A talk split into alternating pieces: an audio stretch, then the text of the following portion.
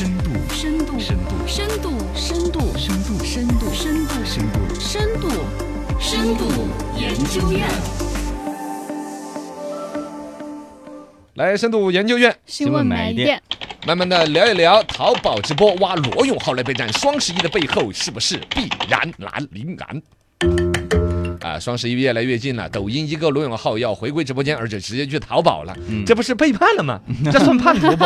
啊，没有了，生一个做个嘛。二一个呢，实际上这个罗永浩最开始在抖音搞直播，刚火了一个月，好像那边就开了一个淘宝店的，嗯当时是有一个生意，有一个竞业协议啊之类的，好像说多少时间之内必须只在我抖音我把你捧红嘛嗯之类的，应该说是罗永浩也成全了抖音的直播带货。当然，抖音的平台呀、流量嘛，各各方面是很厉害。但是随着后边越来越多的，你看得出来，每一个平台有自己的所谓头部网红，后来慢慢的都热度降下去了。会不会都要岔开平台来搞呢？现在看到的是罗永浩要开启淘宝的直播首秀，今年在淘宝嗯估计要赚得盆满钵满。而且现在说的是罗永浩一次打个头阵，他不是那个公司叫交个朋友吗？对，未来交个朋友公司将会长期入驻淘宝直播，嗯，就整个连窝端了，不是叫什么 搬搬家，对对对举家搬迁到淘宝的意思了吗？，对，是这个意思。这口号整的，就如果举家搬到淘宝，就还回得来吗？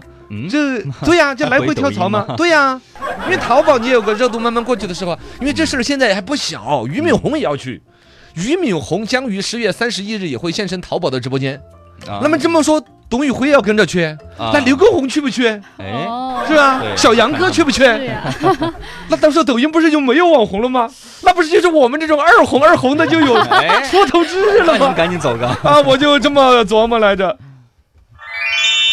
深度研究院。新闻买点，来慢慢的聊一聊，为什么淘宝有这个举动呢？其实因为淘宝之前六幺八的时候啊，上半年好像没搞好，所以今期到年底双十一的时候要发个大招的意思。啊六幺八的时候，淘宝直播间整个销量不太好，嗯呃，这预期的有点差。呃，因为本身它几个头部网红之前不是也出了事儿了嘛，什么对薇娅啊、雪莉啊对，它头部的一些主播先后都出了事儿，然后平台的整个有点震动机。嗯，二一个呢，它现在你说淘宝自己再来造一个新的难度有点大。嗯抖音不一样，抖音自带流量，对我搞短视频里边，你就比如说现在就算说什么罗永浩啊，什么董宇辉这些都去淘宝去了，嗯。我抖音随时应该说三个月之内再出一个头部网红，对。我把流量倾斜给某一个博主，对。应该此起彼伏的出来很多对，头部的，应该都是容易的储。备程度。但淘宝那边就做不到，淘宝那一边说的是二零二一年淘宝的直播的 GMV，就是它总共卖货的总的金额突破是五千亿，但其实已经排到第三去了。啊，哦，快手排在第二，快手是六千八百亿，哦然后抖音排在 number one，但嗯抖音自己没有公布的，但是一些证券公司啊，大概预计出来的说，二零二一年抖音的 GMV 在七千到八千个亿之间。嗯，而且现在内部传出来的话说，抖音到二零二三年啊、还是今年的那个 GMV 的目标是、二二年是四万亿啊，还是两万亿啊啊？，两万亿，两啊成倍的增长哎，啊，就就就这么大，就是你可见这东西。后边大。深度研究院新闻买点，这就说整个直播带货现在已经到了白热化的一个地步。对首先直播的方式已经非常内卷了，现在已经有二十四小时直播间了，知道吗嗯？有有啊，就是交个朋友罗永浩他们那个公司，另外还有一个什么蜜蜂惊喜社，就是那玩意儿，反正我人已经招完了，直播间已经搭建了，嗯上去这个人多跳几个小时，就有可能多卖几百万。嗯是啊，你跟那个商这餐馆啊那些不是有二十四小时营业吗？对将就这帮服务员，只要赚得过来，能多卖一万就是一万，对对对，挣了钱了。而一个卖的方式的话，现在也是各种火。疯狂小杨哥就是互两个人互相调侃嘛，嘎，对对，往脑袋上怼东西啊那些。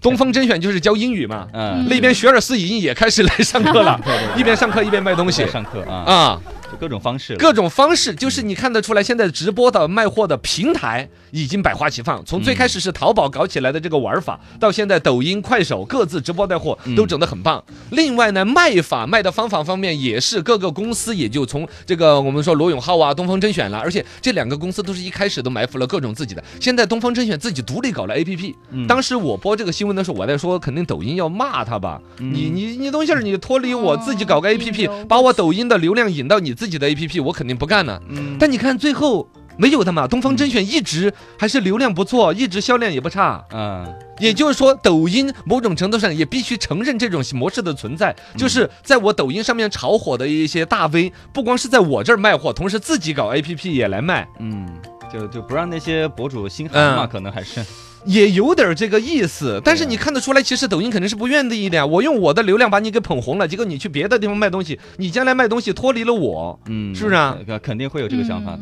嗯呃，另外呢，抖音自己的算法，最近如果在自己企业在玩抖音的，可能大概有个感触，抖音又开始给原来的一帮二 V 二 V 的二红二红的开始给流量了。嗯应该说，抖音自己平台也有点意识到，就是说，对于我这儿红的那个火就是头部网红啊。的几个换的太快了，嗯一个是头部几个这捡了流量，其他人捡不到；第二来说，就是头部的也火不了多久。你看什么毛毛姐呀，什么嗯。爆胎儿了，现在提都不提了。对，再来说刘畊宏，什么时候提？嗯，刘畊宏带货现在一天卖多少，是吧？在他这儿碾压的太快之后呢，让网红也不敢在他那儿弄，嗯。以至于很多人真的就是在抖音稍微有点火之后，主动的就开始像比如说刚才罗永那个叫什么俞敏洪他们那样子，自己搞个 APP 啊，嗯。引流到微信群呐，嗯。然后引流到甚至往其他方面弄啊，对，或者转转移了向淘宝呀，因为在你那儿生命周期太短了。呃也是，所以说，我觉得整个这个事情，也就是直播带货，从最开始的野蛮生长，到现在开始要出来一些固定的既得利益者，就是嗯固定的几个平台要分几杯羹，然后呢，几个大的头部的一些博主嗯就有可能跨着平台。你看现在他们李佳琦他们也去参加综艺节目，嗯维持自己的热度，也要去演戏、演电影